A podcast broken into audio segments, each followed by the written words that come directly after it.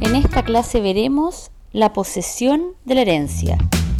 La herencia puede ser objeto de posesión, concretamente tres tipos de posesión, la posesión legal, la posesión material y la posesión efectiva. La posesión legal es aquella que se otorga por el solo ministerio de la ley a los herederos. El artículo 722 del Código Civil señala en su inciso primero que la posesión de la herencia se adquiere desde el momento en que es deferida, aunque el heredero lo ignore. Y el artículo 688 agrega que una vez deferida la herencia, la posesión se confiere por el solo ministerio de la ley. Recordar que la herencia es deferida al momento de la delación, es decir, al momento del llamamiento que hace la ley para aceptar o rechazar la asignación. La delación se produce un momento después de la apertura, la cual coincide con el fallecimiento del causante. Por ende, la delación se constata un momento después de la muerte del causante. En consecuencia, los herederos adquieren la posesión legal de la herencia desde que la herencia es deferida, es decir, desde el fallecimiento del causante o un momento después, aunque lo ignoren. Este tipo de posesión consiste en una presunción legal, que supone que concurren los requisitos de la posesión establecidos en el artículo 700, esto es, corpus y ánimos en los herederos. Es decir, se trata de una posesión singularísima, porque concurre aunque el heredero no tenga el corpus y puesto que ignora que la herencia se le ha deferido, también carece del ánimos. La finalidad de esta posesión consiste en evitar lagunas posesorias, pues si la posesión terminara en el causante y no naciera automáticamente en él o los herederos, existiría un espacio de tiempo sin posesión, pero no habilita, como si lo hace la posesión material, para adquirir por prescripción, ni tampoco para poder disponer de los inmuebles mientras no se proceda a las inscripciones exigidas en el artículo 688. Características. 1. Concurre una presunción simplemente legal consistente en que en los herederos concurren los elementos de la posesión, es decir, corpus y ánimo. 2. Es siempre regular, no viciosa y corresponde únicamente al verdadero heredero, jamás al falso heredero. 3. Principia en el heredero. Es muy importante destacar que esta posesión no es la misma posesión del causante, es decir, no deriva de la posesión que tenía el causante, sino que principia o comienza en el heredero desde el momento en que es deferida la herencia. Esto se desprende del artículo 722 que dice la posesión de la herencia se adquiere. Consecuencias de la posesión legal. 1. El heredero puede tomar posesión material inmediata de los bienes sucesorios. 2 el heredero puede ejercitar las acciones posesorias para conservar o recuperar la posesión de bienes raíces o derechos reales constituidos en ellos. B. Posesión real o material. Equivale a la posesión descrita en el artículo 700 del Código Civil, esto es, la tenencia de la herencia con ánimo de señor y dueño, es decir, cuando concurren el corpus y el animus.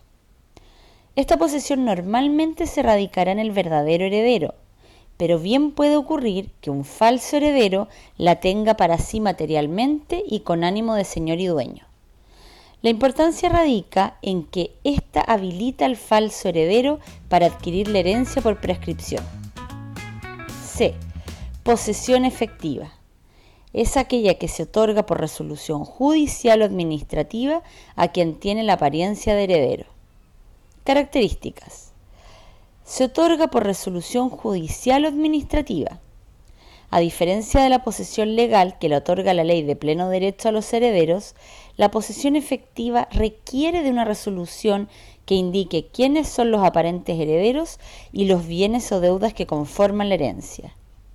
Esta resolución puede ser administrativa o judicial se tratará de una resolución administrativa en los casos de tramitación de una posesión efectiva de una herencia originada en sucesiones intestadas que se abren en Chile, pues se realizan ante el Servicio de Registro Civil e Identificación.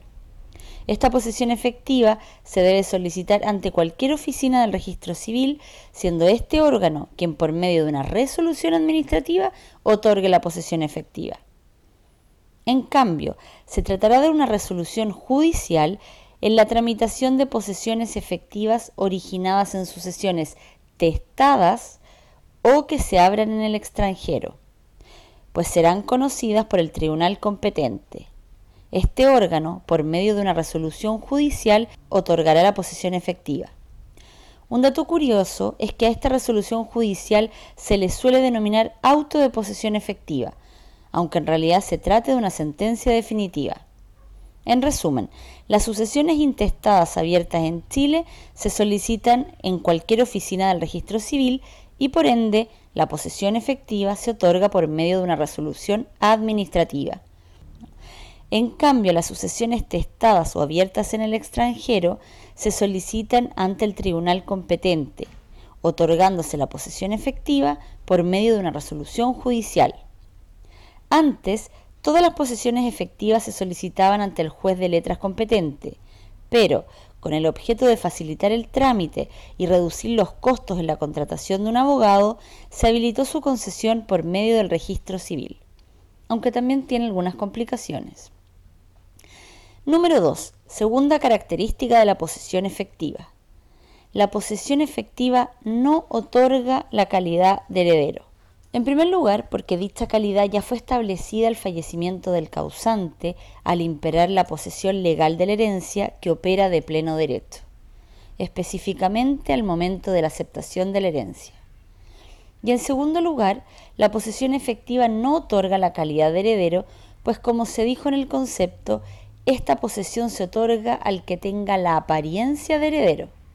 En efecto, Aún obtenida la posesión efectiva, la condición de heredero o legítimo heredero puede alterarse si otra persona alega derechos hereditarios. Puede ocurrir que los verdaderos herederos impugnen la resolución impetrando las acciones legales correspondientes, por ejemplo, por medio de la acción de petición de herencia. Veamos pues dos argumentos legales que ratifican que la posesión efectiva no otorga la calidad de heredero. Primero, el artículo 877 del Código de Procedimiento Civil dice que se dará la posesión efectiva de la herencia al que la pide exhibiendo un testamento aparentemente válido en que se le instituya heredero. Esta norma deja en claro que a quien se le confiere la posesión efectiva es al que presente un testamento aparentemente válido. Por ende, no necesariamente es el verdadero heredero aún queda la posibilidad que se discuta judicialmente la validez del testamento y por ende su calidad como heredero. Segundo, en virtud del artículo 1269 del Código Civil, se exige que el falso heredero que ha obtenido la posesión efectiva adquiera la herencia por medio del modo de adquirir de la prescripción, específicamente por la prescripción de cinco años.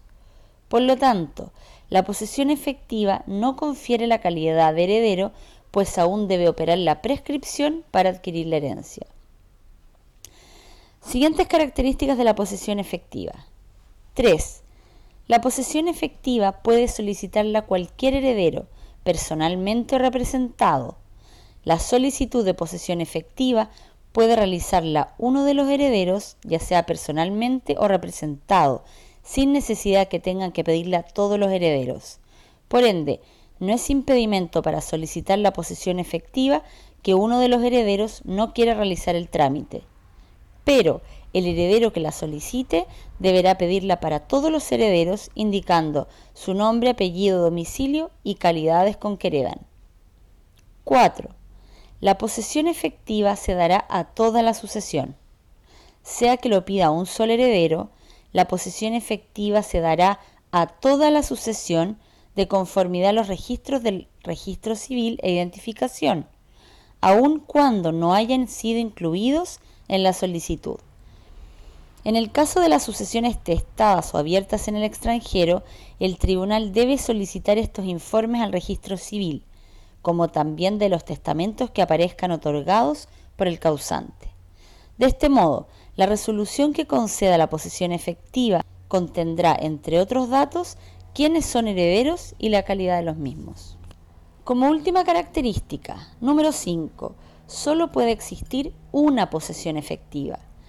En una herencia no pueden concurrir dos o más posesiones efectivas, solo puede concurrir una sola, que es exclusiva y excluyente, aunque claro puede ampliarse o modificarse. Resumen de las características de la posesión efectiva. Número 1. Se otorga por resolución administrativa o judicial. 2. No otorga la calidad de heredero. 3. Puede solicitarla cualquier heredero. 4. Se da a toda la sucesión. Y por último, solo puede existir una posesión efectiva. Importancia de la posesión efectiva. 1. Sirve para conservar la historia de la propiedad raíz. La resolución de la posesión efectiva otorgada por la justicia ordinaria debe inscribirse en el registro del conservador de bienes raíces y la resolución otorgada por el registro civil se inscribe en el registro nacional de posesiones efectivas. Mediante estas inscripciones se permite conocer quiénes son los herederos y de ese modo se conserva la historia de la propiedad raíz. 2. En segundo lugar, valida el pago realizado a quien se le otorgó la posesión efectiva en calidad de heredero, aunque después resulte que no era el verdadero heredero. En tercer lugar, da origen a una prescripción más breve de tan solo 5 años, a diferencia de la de 10 años. En cuarto lugar, en materia tributaria, permite determinar el impuesto a pagar por la asignación recibida. Y por último, una vez practicadas las inscripciones exigidas por la ley y efectuado el pago de impuestos correspondientes, los herederos pueden disponer de los bienes de la herencia. Por ende, la posesión efectiva es un presupuesto para disponer de los bienes de la herencia.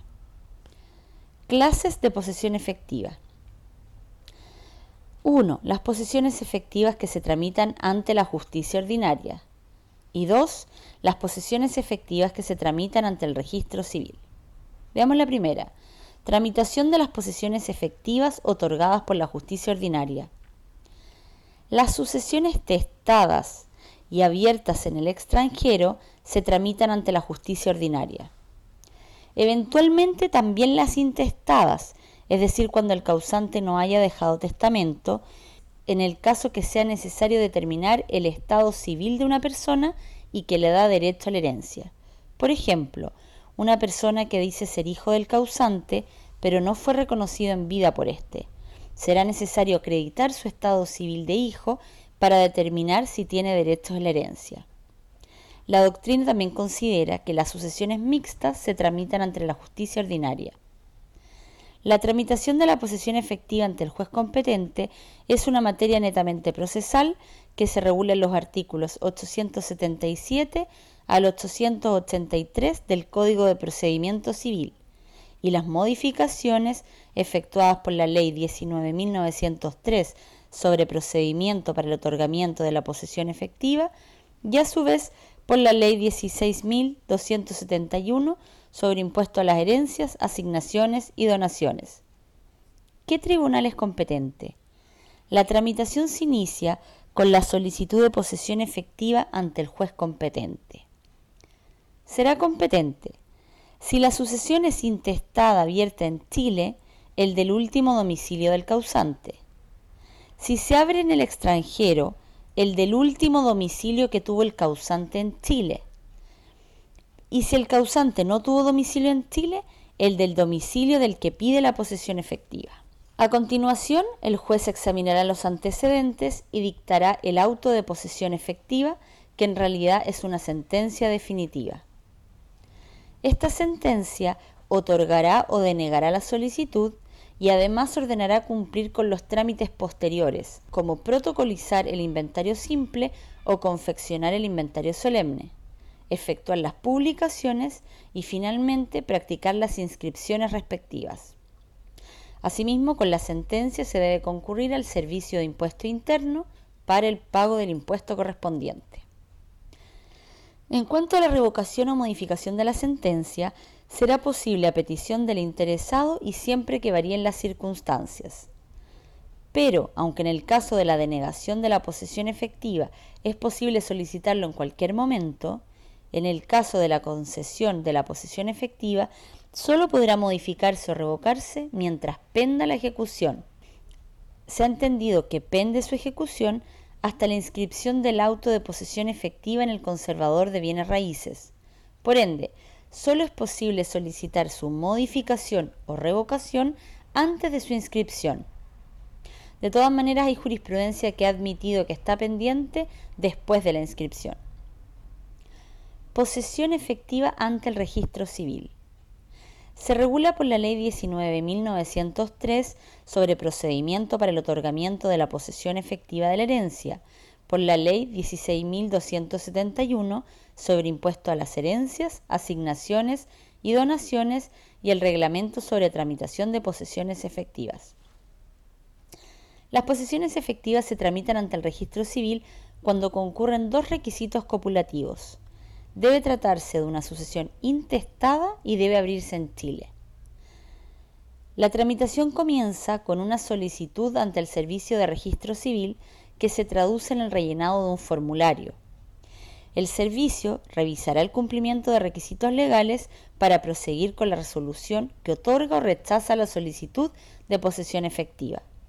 Concedida la posesión efectiva, se procede al pago de impuestos en el Servicio de Impuesto Interno y posteriormente el registro civil realiza las publicaciones y dispone la práctica de las inscripciones correspondientes. En cuanto a las revocaciones, una vez inscrita la resolución que concede la posesión efectiva, no es posible solicitar su revocación. Por ello, no es posible hablar de revocación en estas resoluciones administrativas. La única forma de modificarla o dejarla sin efecto es interponiendo las acciones respectivas de nulidad y petición de herencia ante los tribunales competentes. Requisitos para que los asignatarios puedan disponer de los bienes hereditarios. En primer lugar, pagar el impuesto a la herencia.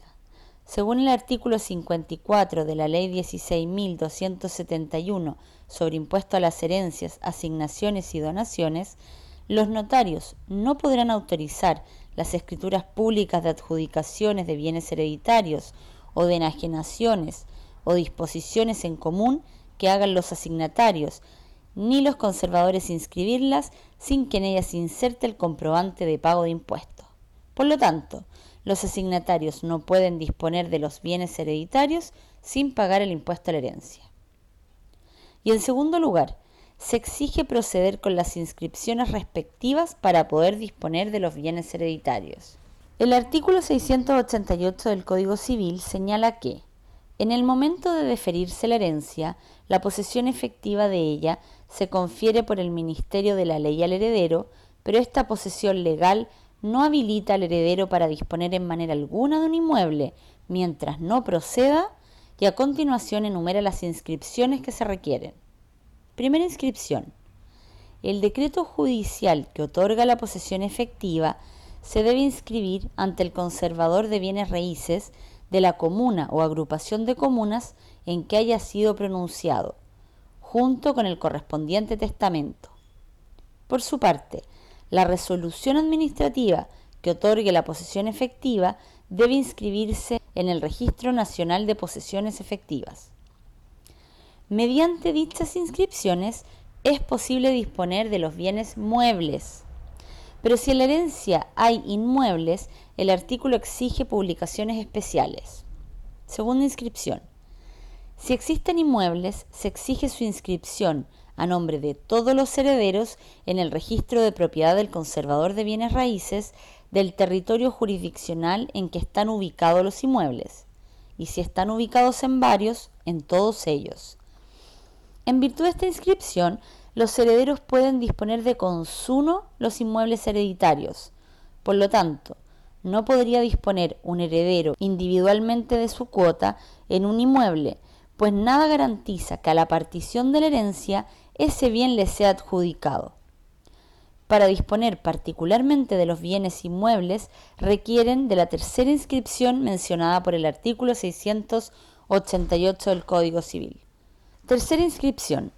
Inscripción de la adjudicación en la partición de los bienes inmuebles en el registro de propiedad del conservador de bienes raíces a nombre del correspondiente adjudicatario. Con esta inscripción, el inmueble que pertenecía a la comunidad pasa a radicarse en manos del heredero, quien podrá disponer por sí solo de él o los inmuebles adjudicados. Crítica al artículo 688. Primero se critica su ubicación. El artículo 688 del Código Civil está ubicado en el párrafo 3 del título cuarto del libro segundo relativo a otras especies de tradición. Pero estas inscripciones no constituyen tradición. Los herederos adquieren los bienes por medio del modo de adquirir el dominio de la sucesión por causa de muerte, y solo es posible adquirir por un modo. En consecuencia, la ubicación de la norma cerrada. Pero además se le critica. 1. Que comete un grave error en su encabezado, pues confunde la posesión efectiva con la posesión legal. El artículo señala que al momento de deferirse la herencia, la posesión efectiva se confiere por el solo ministerio de la ley, pero la única posesión que se otorga por el solo ministerio de la ley es la posesión legal de la herencia. Asimismo, también se le critica el artículo 688 que indique que el decreto judicial que otorga la posesión efectiva se debe inscribir en el conservador de bienes raíces y la resolución administrativa que lo otorga en el Registro Nacional de Posesiones Efectivas, como si se tratara de una inscripción única y excluyente. La verdad es que el decreto judicial también se inscribe en el Registro Nacional de Posesiones Efectivas una vez que el juez emite el oficio informando al registro civil de la concesión de una posesión efectiva. Por su parte, el certificado que acredita haberse otorgado administrativamente una posesión efectiva también se agrega al registro de documentos del conservador de bienes raíces respectivo.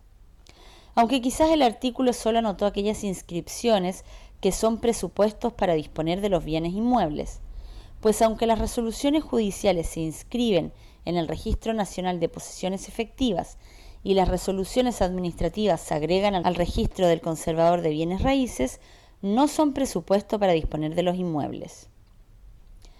Por último, se discute cuál es la sanción en caso que los herederos no cumplan con estas inscripciones.